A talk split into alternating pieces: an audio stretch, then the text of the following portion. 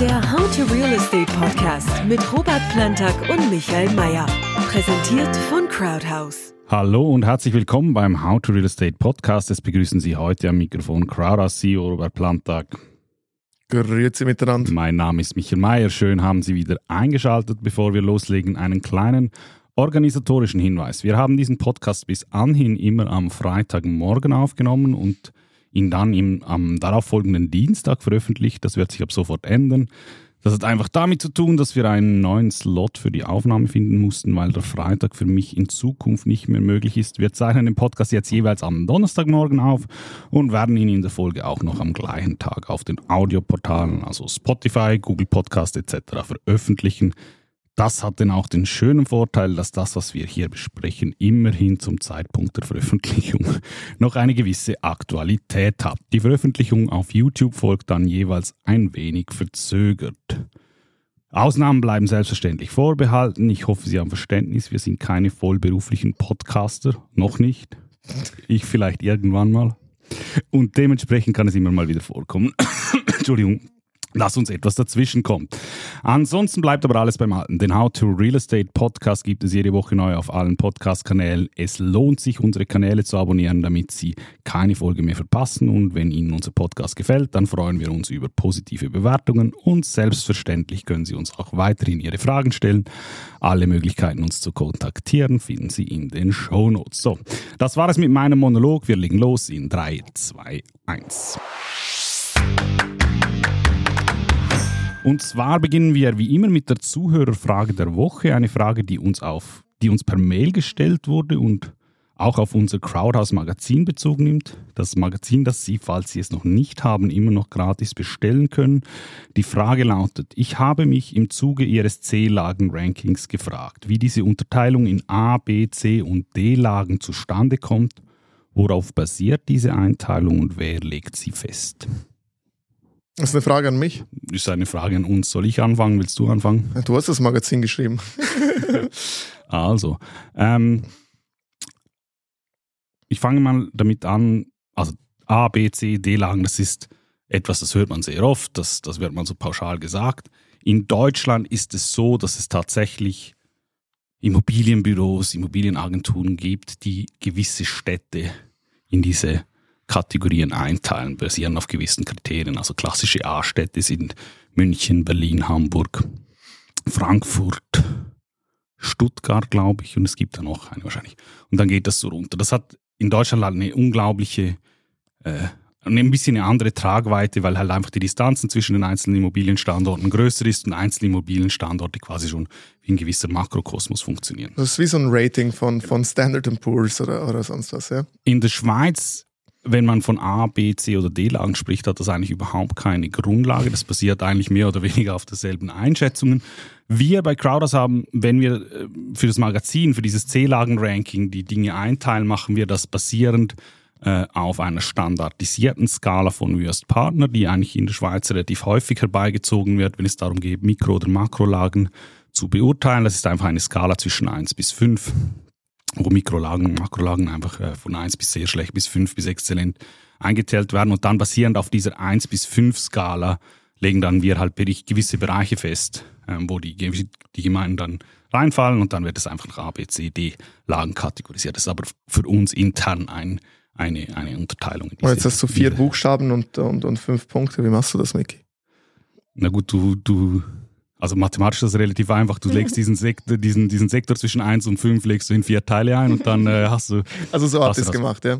So haben wir das gemacht. Also so hat das Analyseteam das von uns gemacht und spielt in dem Sinn eigentlich auch keine so große Rolle. Mir war das einfach wichtig, dass das etwas ist, was eigentlich einfach konstant über Jahre die kleinen Metriken hat. Und das so. Und ansonsten, und glaube, das kannst du mir bestätigen, wenn man in der Schweiz von A, B oder C oder D Lagen ist, dann, dann äh, ist nie, noch lange nicht das Gleiche, wenn zwei Leuten von einer A- oder B-Lage reden. Ja, ja, ist äh, häufig auch Maklergewäsch. Ist dann plötzlich alles genau. eine A-Lage. Ähm, ja, so im Grundsatz macht wissenschaftlich absolut Sinn, was du sagst. Äh, man kann halt auch sagen, die großen Städte, also wenn man die groß bezeichnen darf, wie Zürich, Basel, Bern, Genf und so weiter, A-Lagen, dann gehst du auf die nächst kleineren Städtegrößen, das sind dann die B-Lagen, dann die C-Lagen hast du quasi die Gemeinden, äh, noch weniger Einwohner, D-Lage. Noch weniger, also theoretisch könntest du sagen. Gut, aber du würdest ja zum Beispiel in Zürich so etwas dazu komme ich, dazu okay, komme ich, dazu komme ich. Ja, ja. Entschuldigung. Du kannst sagen, zum Beispiel Zürich, okay, äh, Großstadt A-Lage ähm, und dann irgendein kleines Dorf. Wo wohnst du, Miki? Meilen? Ja, Meilen, was hat das Einwohner? 10.000? Ungefähr. 10.000, was wäre das? Das wäre wahrscheinlich eine B-Lage, wenn es jetzt nicht Meilen wäre. Meilen ähm, ist die attraktivste Wohngemeinde im Kanton Zürich gemäß der Handelszeitung, wollte ich nur kurz sagen. Ja, wenn man denn im Kanton Zürich wohnen will. Aber ich glaube, Kilchberg ist doch attraktiver und da haben wir bald eine Liegenschaft äh, die jetzt im Miteigentum angeboten wird. Nein, also gehen wir mal auf die Größen zurück. Äh, da kannst du eigentlich da drauf gehen und sagen, okay, Schmerikon, da komme ich her, kleines Dorf, dreieinhalb, viertausend Einwohner, ähm, eigentlich theoretisch klassische C-Lage und wenn es dann noch kleiner wird, irgendeine Minigemeinde äh, mit, mit 1000 Einwohnern oder so, kannst du sagen D-Lage. Und dann gibt es halt die Unterscheidungen, dass es halt sehr spezielle gute Orte gibt, wie jetzt da, wo du wohnst, Miki, oder, oder, oder sonst was, wo du halt sagst, ja, okay, ähm, ähm, de facto Meilen ist eigentlich auch eine A-Lage, weil sie so gefragt ist, weil sie steuertechnisch so attraktiv ist, weil sie auf der Sonnenseite des Zürichsees liegt. Wobei, da kann man sich streiten, da wird man immer geblendet von der Sonne, da bin ich lieber auf der anderen Seite äh, im steuergünstigen Kanton Schwyz und, und, und so kann man sich das halt zurechtlegen. Aber ich glaube, ähm, jetzt habe ich auch verstanden, wieso ihr Wüst Partner beigezogen habt. Da hat man wenigstens einen Standard, äh, den man vergleichen kann, wo man sagen kann, darauf genau. basiert das einigermaßen wissenschaftlich ähm, und macht absolut Sinn. Genau. Gut, damit kommen wir zum News Update und hier habe ich zwei Schlagzeilen, die ich mit dir besprechen will. Beginnen wir mit dem Thema Preisentwicklung. Gestern ist der IMPI erschienen für das vierte Quartal 2023. Das ist ein relativ neuer Preisindex, der vom Bundesamt für Statistik erhoben wird. Äh, den gibt es seit zwei Jahren und ich zitiere aus dem entsprechenden Artikel dazu. Der, der Schweizerische Wohnimmobilienpreisindex IMPI legt in der Periode von Oktober bis Dezember 2022 im Vergleich zum Vorquartal um 1,2 Prozent zu. Gegenüber den entsprechenden Vorjahresquartalen beträgt der Preisanstieg gar 4,8 Prozent, wie das Bundesamt für Statistik am Dienstag mitteilte. Zum Anstieg der Gesamt des Gesamtindex gegenüber dem Vorquartal trugen die Preisentwicklung bei den Eigentumswohnungen, besonders aber der Anstieg bei den Einfamilienhäusern bei. So, das tönt jetzt alles sehr unspektakulär und ich sehe schon, wie dir fast das Gesicht einschläft. Aber als ich das gelesen habe, wurde ich schon ein bisschen stutzig, weil ich glaubte, mich erinnern zu können, dass bei einer Studie von Wüst Partner vor wenigen Wochen, insbesondere bezüglich der Einfamilienhäuser, etwas ganz anderes stand. Deshalb habe ich noch einmal kurz recherchiert und ich zitiere aus dem, aus dem entsprechenden Artikel zur Studie von Wüst Partner vor drei Wochen im Tagi. Es hat etwas gedauert, aber allmählich machen sich die gestiegenen Hypothekarzinsen auf dem Eigenheimmarkt bemerkbar. Zwischen Oktober und Dezember, also genau der gleichen Zeitspanne, ist der Preisanstieg beim Wohneigentum praktisch zum Stillstand gekommen. Laut Würst Partner verteuert sich die Eigentumswohnungen in der Schweiz im Schnitt noch um 0,3 Prozent, während bei den Einfamilienhäusern sogar ein leichtes Minus resultierte. Jetzt geht es mir überhaupt nicht darum, dass diese langweiligen Prozentzählchen auseinanderzunehmen, sondern mir geht es um etwas ganz anderes.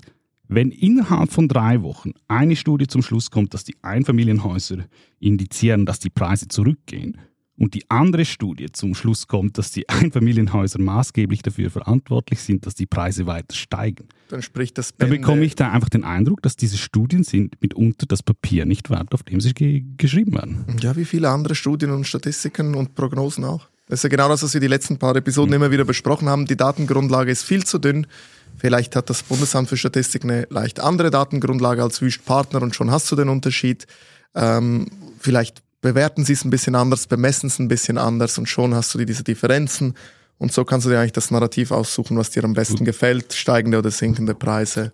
Your ja, choice. und ich glaube, die, die, die Studien sind ja noch das eine, die Berichterstattung dazu sind das andere, weil wenn man sich mal die Preisspanne zwischen, oder die, die Prozentspanne zwischen diesen zwei Studien, da hast du 0, minus 0,2 Prozent bei der anderen und plus 2 Prozent bei, bei der anderen Studie, also 2,2 Prozent, wie gesagt, auf einer Datengrundlage, die halt unterschiedlich ist. Was es eigentlich vom Narrativ her bedeuten sollte, ist, bei den Preisen hat sich eigentlich so gut wie gar nichts getan. Magst du dich noch erinnern, als wir damals, als dieses Leerstandsthema so ein Riesenthema war, wo ja. alle Panik hatten wie die Lemminge? Ähm, dass jetzt Geisterstädte, also warte mal schnell, vor zwei oder drei Jahren, ich glaube es sind nicht mal drei Jahre, hieß es, bald Geisterstädte in der Schweiz und unser Lieblingsexperte Herr Sconamilio hat doch das auch noch heraufbeschworen, mhm. dass wir hier bald Zustände wie in China haben in den Geisterstädten.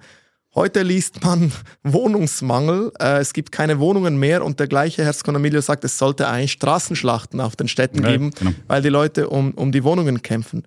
Was soll das Ganze? Ist doch ein Witz. Ja. Also ich weiß gar nicht, was ich dazu sagen soll. Ich sage dir einfach immer das Gleiche. Ähm, man sollte sich nicht zu sehr auf das verlassen, fundamental Daten analysieren, langfristig denken, sich überlegen grundsätzlich, was sind die Alternativen zu einem Immobilieninvestment. Was gibt's da drauf? Wie ist die langfristige Perspektive für die Schweiz? Ist die eher positiv, negativ, neutral? Ähm, wie ist die Perspektive für die Lage, wo ich kaufe? Positiv, negativ, neutral? Gute Due Diligence machen, gutes Objekt prüfen und, und dann Investment tätigen und, und nicht alle paar Wochen, wenn die Zeitungen was Neues schreiben, ähm, ähm, dem nachrennen. Also es Genau. ist, Also so sehe ich das genau auch. Ähm, äh, wenn diese Studien eines zeigen, dann dass erstens mal, dass die Bewegungen relativ klein sind und äh, dass es sich definitiv, definitiv weiterhin los, seinen eigenen Research zu machen. Ähm, ja, und ich meine, wie war es damals bei Covid? Da Ja, musste das man hat- doch das hat auch, die Statistiken Ja, waren das doch hat auch mich- unterschiedlich hat und das war das sehr- gleiche das Hat Thema. mich auch sehr, das hat mich, sehr- genau, das stimmt, das wollte ich auch noch erwähnen, das, das hat mich sehr daran erinnert. Zweite Schlagzeile, dann kommen wir zur zweiten Schlagzeile. Ich bin sicher, du hast es gehört, die Inflation in der Schweiz ist gestiegen auf 3,3 Prozent. Jetzt haben wir in den letzten Folgen immer wieder betont, dass wir glauben, dass die Drosselung der Inflation in der Schweiz auf einem guten Weg ist. Nun, diese Nachricht kannst du hier vielleicht ein wenig Licht ins Dunkel bringen. Womit hängt das zusammen? Ah, Ich glaube, wir sind auch nicht die besseren Experten als die, die wir hier immer runtermachen, ja? Nein, ähm, ist ja lustig. Also, wenn mein bescheidener Intellekt es zulässt, so wie ich es verstanden habe, geht es darum, dass vor allem, glaube ich, die Strompreise im Januar ähm, eingeflossen sind in den Warenkorb und die werden nur einmal in der Schweiz jeweils im Januar erhoben und die hatten halt jetzt den größten Effekt auf die Januar-Inflationszahlen, was eigentlich nichts mit dem generellen Trend zu tun hat, sondern jetzt haben sie sich halt quasi äh, da niedergeschlagen. Äh, dann ist, glaube ich, ein bisschen was noch hochgegangen, glaube ich, Hotelübernachtungen, sowas, aber Ja, vieles ist auch wieder runtergegangen. Also ich glaube, am, am generellen Trend ändert das nichts. Ähm, auch nicht an der Tatsache, dass die SMB wahrscheinlich nach wie vor 0,25 bis 0,5 Prozent hochgehen wird mit dem Leitzinssatz und dann wahrscheinlich dabei bleibt. Ähm, ändert sich nichts, weil gleich am Valentinstag ähm, gab es ja die US-Inflationszahlen, da ist die Inflation ja weiter rückläufig, zwar nicht ganz so rückläufig, glaube ich, wie erwartet, aber nach wie vor rückläufig. Ähm, und ich glaube, das ist ein globaler, genereller Trend, außer in der super-europäischen Union, der sich irgendwie fortsetzt. Also einfach gesagt, wenn man diese, diese Energiepreise nicht nur einmal im Jahr äh, erheben würde, sondern die eigentlich abflachen würde Korrekt. auf zwölf Monate, dann wäre es dann wahrscheinlich immer noch äh, einfach eine Abflachung auf höherem Niveau. Korrekt. Ähm, und vor allem auch, gerade wenn es um die Energiepreise geht, das haben wir schon tausendmal diskutiert, da stellt sich dann die Frage, okay, wie viel Einfluss hätten da überhaupt die Leitzinsen darauf? Ähm, ähn- ein ähnlicher Effekt wird wahrscheinlich dieses Jahr wahrscheinlich eher Mit dem Referenzzinssatz. mit dem Referenzzinssatz Also da, das, da, da gebe ich dir 100% recht. Das wird schon Effekt haben. Also ich weiß nicht, bei der SMB muss man sich doch jetzt überlegen. Also wir haben es ja letztens mal vorgerechnet, dass äh, wahrscheinlich was plus minus bei 40 bis 60 Prozent, glaube ich, der Mieten. drei ähm, bis vier Prozent nach oben. drei bis vier Prozent geht's nach oben. gibt Äh, aber auch Experten, die sagen, dass ein Mietpreisniveau generell über Bestand ist. Ein Angebotsmieten wird um 8% steigen. Also, Genau.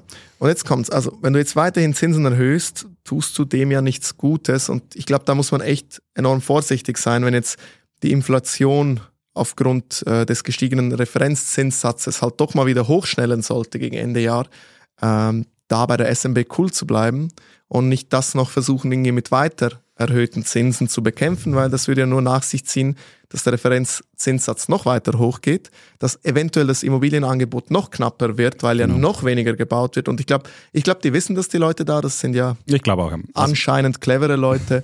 Ähm, und ich glaube, die haben das im Griff. Und deshalb glaube ich auch, dass nach dem März keine großen Zins, keine Zinserhöhungen mehr kommen werden und dass man das Niveau sicher mal da belässt, wenn es nicht irgendeinen speziellen Black Swan-Event gibt, der wieder alles durcheinander wirft. lustig, dass du das sagst, weil wir haben gestern äh, ein neues Auto Real Estate Video aufgenommen, wo wir eigentlich genau, da, genau darüber sprechen. Und da war mein Fazit auch, ich glaube, die Nationalbank ist sich dessen extrem bewusst, dass A, die Inflationseffekte, die dieses Jahr kommen werden, nicht einzig und allein auf diese Leitzinsen zurückzuführen sind und die auch nicht einzig und allein mit diesen Leitzinsen zu bekämpfen sind und dass die Kollateralschäden, die man mit weiteren Erhöhungen äh, anrichten kann, dass die durchaus bewusst sind. Dementsprechend glaube ich, das Motto wird sein, so viel wie nötig, so wenig wie möglich. Korrekt. Gut, kommen wir zum Schluss zum Thema der Woche. Äh, und heute möchte ich mit dir über eine neue Möglichkeit auf der Crowdhouse-Plattform sprechen. Eine Möglichkeit für Verkäuferinnen und Verkäufer, die ihre Liegenschaft selber verkaufen möchten. Es ist die sogenannte Private Listing Funktion. Das ist neu bei Crowdhouse. Kannst du kurz erklären, worum es sich dabei handelt und was die Überlegung dabei ist? Mhm. Ähm, ja, wenn du als Eigentümer oder Verkäufer mit einem Makler redest, ist das, was dir jeder Makler verkaufen will, äh, als Goldesel ist äh, Off-Market eine Immobilie zu verkaufen. Off-Market ist das Zauberwort bei im Repertoire eines jeden Immobilienmaklers weltweit, weil Off-Market soll dir suggerieren, dass dein Angebot nicht gestreut wird und nur bei qualifizierten Leuten platziert wird. Und natürlich kennt nur der Makler diese qualifizierten Leute und kann das für dich machen. Ähm und ja, zu einem gewissen Grad macht es ja auch Sinn, dass man Inserat nicht zu weit streut. Insofern ähm, haben wir uns überlegt, was wir da machen können. Und es ist ja so, dass seit geraumer Zeit kann man ja bei Cradas selber Immobilien äh, im Alleineigentum zum Verkauf inserieren, nach wie vor kostenlos. Ähm, und, und früher war es halt so, dass ähm, ja, man hat halt die Objekte inseriert und die wurden dann Leuten gezeigt, wo quasi ähm, vom Matching her, wenn das ihrem Profil, Suchprofil entsprach, wurden denen die Immobilien gezeigt, generell auf einer Übersicht, auf dem sogenannten Immobilienindex bei uns oder äh, ich sage jetzt mal auf dem, auf dem Suchindex, ja, wie wenn, man, wie wenn man sucht, hat man die gesehen. Und neu hat man die Möglichkeit, wenn man sagt, man will das diskret machen. Diese Funktion kann Makler genauso nutzen wie ein Eigentümer, wenn man sagt halt, okay, ich möchte ein Inserat erstellen, weil so wie ich die Inserate auf Crowders erstelle, inklusive der ganzen Due Diligence und Transaktionsplattform, die da noch drauf ist, das ist ein super Werkzeug, das will ich nutzen. Ich möchte aber nicht, dass das da öffentlich erscheint. Kann man jetzt eigentlich diese, diesen Privatlink äh, äh, nutzen, kann das quasi Inserat privat schalten, somit ist es für niemand auffindbar. Und dann kann man das Inserat eigentlich mit, äh, per E-Mail via Link an ausgewählte Leute verschicken und nur die Leute, die den Link halt haben, können dann auf das äh, Inserat zugreifen und so hat man quasi online ein Inserat, was aber eigentlich off-market verschickt wird. Und rein theoretisch kann man dann auch äh, eben das entweder Leuten schicken, die man kennt, äh, direkt den Link ähm, den Zugriff drauf geben. Man könnte es aber auch irgendwo inserieren auf Homegate und sagen, ja, auf Homegate sehe ich bessere Chancen, aber ich möchte trotzdem die ganzen Transaktionswerkzeuge bei Crowders nicht missen. Also inseriere ich bei Homegate, platziere da den Link zurück auf die Crowders-Plattform, damit, wenn die Leute dann interessiert sind, finden sie da die ganzen Informationen. Und so funktioniert das eigentlich. Auch das nach wie vor äh, kostenlos. Ähm, und ja, bin gespannt, wie das bei den Leuten ankommt. Wir hatten ja sehr viele Rückmeldungen in die Richtung dass die Nutzer sich das wünschen. Deshalb haben wir es gebaut und ja, jetzt ist es verfügbar. Genau, und ich glaube, man darf schon sagen, dass es das ein erster Schritt, ein Pilotprojekt ist äh, für, für, etwas vielleicht Größeres, auch das vielleicht in Zukunft nicht nur mit der Schweiz und Crowdhouse zu tun hat, sondern es soll ja in die Richtung gehen. Ähm, hier kriegt man jetzt einen Link und muss den aber immer noch selber äh, verteilen. Irgendwann soll es dann aber auch in die Richtung gehen, dass wir sagen, weltweit gibt es Immobilien und wir versuchen die eigentlich mit so wenig Sichtbarkeit wie möglich an die richtigen Leute zu bringen. Spoiler Alert, hä? wüsste ich jetzt nicht, dass du Nein, der, der Crowders Marketing-Chef bist, der hier unser neues Produkt promotet, ähm, würde ich mich fragen, von was du redest. Nee, absolut. Also guck, bei uns bei Crowders äh, geht ja die Entwicklung in die Richtung, dass wir ja dran sind, eine äh, globale Immobilienplattform zu bauen und, und, und eigentlich der Kern dieser Immobilienplattform ist, dass, äh, dass man grundsätzlich äh, seine Immobilieninformationen darauf speichern kann und zwar strukturiert und, und logisch speichern kann und dass man eigentlich alle Dokumente auch da sicher und strukturiert speichert und so eigentlich jederzeit eine saubere Datengrundlage hat und theoretisch auch jederzeit Due Diligence fähig ist. Und ausgebaut werden soll das natürlich, dass man dann äh, daraus äh, relativ schnell ein sogenanntes Listing oder ein sogenanntes Inserat erstellen kann. Und damit wird man dann mehrere Optionen haben. Ähm, diese Option mit diesem Private Link wird erhalten bleiben. Das heißt, nach wie vor, wenn du Leute kennst, denen du das schicken willst, kannst du das machen. Es wird dann einfach noch weiter verbessert. Ähm, du wirst aber auch, und das hast du angesprochen, die Möglichkeit haben, Online-Off-Market-Funktionen bei Crowders zu nutzen. Das bedeutet, dass wir auf der einen Seite halt äh, Suchprofile haben von Investoren und diese Investoren werden von uns vorqualifiziert ähm, indem sie quasi äh, äh, äh, ihre Finanzkraft auch bestätigen müssen mit entsprechenden Uploads von, von vielleicht Bankstatements. Ähm, wir identifizieren diese Leute und wir geben denen quasi einen Score oder einen Punkt, wie vertrauenswürdig ist dieser potenzielle Käufer. Und wenn jetzt du eine Immobilie hast, und du möchtest diese Off-Market verkaufen, kannst du das dann neu on, äh, online machen bei uns indem du halt auch selber wählst, wie viele Leute sollen das sehen. Und dann siehst du zum Beispiel, kannst du wählen, sind es fünf Leute, zehn Leute, hundert Leute.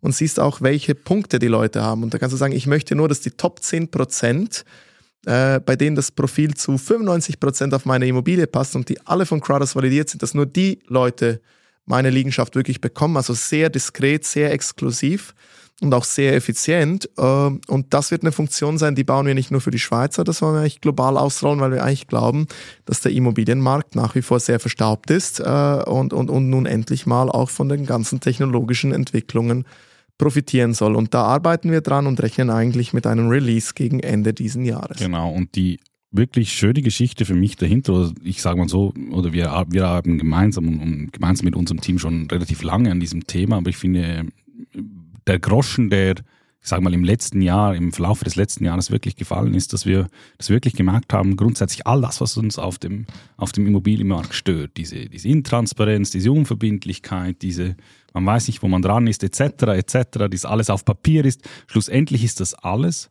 zurückzuführen auf Informationsprobleme, auf Datenprobleme. Informationsasymmetrie und mangelnde Informationstransparenz. Und deshalb äh, meine, mein Take on this oder meine große Klarheit, wie wir das hinkriegen oder wie man das hinkriegt, ist, wenn man die Information und die Daten mastert, ähm, dann wird man auch die Prozesse auf dem Immobilienmarkt mastern. Absolut, absolut. Daran arbeiten wir. Äh, wir freuen uns drauf. Ähm, und, und da werden wir noch, noch viel, viel äh, darüber erzählen, äh, die kommenden Wochen und Monate, bis wir dann so weit sind, dass wir, dass wir ausrollen. Genau. Alle Informationen zu dieser neuen Funktion finden Sie auf www.crowdhouse.com slash verkaufen. Informationen sind auch in den Shownotes. Ich bedanke mich fürs Zuhören. Nicht vergessen, den Podcast gibt es ab jetzt nicht mehr am Dienstag, sondern am Donnerstag. Wir freuen uns, wenn Sie trotzdem am Ball bleiben. Danke fürs Zuhören äh, und bis zum nächsten Mal. Dankeschön. Den How to Real Estate Podcast gibt es jetzt jede Woche neu auf allen Podcast-Kanälen und als Webshow auf YouTube. Folgen Sie uns unter www.crowdhouse.ch/youtube oder dem Kanal Ihrer Wahl.